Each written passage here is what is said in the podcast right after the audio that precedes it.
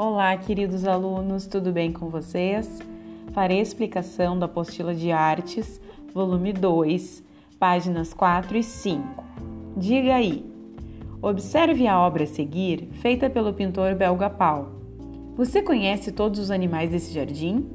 Quais são eles? Você tem um animal de estimação?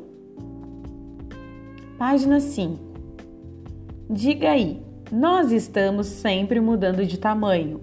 E não só porque crescemos, às vezes ficamos maiores, às vezes menores. O tatu bolinha também é assim. Você já viu esse animalzinho andando pela terra? O tatu bolinha mede cerca de um centímetro. Pesquise outros animais que mudam de tamanho. Depois, brinque com o jogo da memória presente no material de apoio. Vamos brincar? Convide algum familiar para brincar com você. Experimente diferentes tamanhos.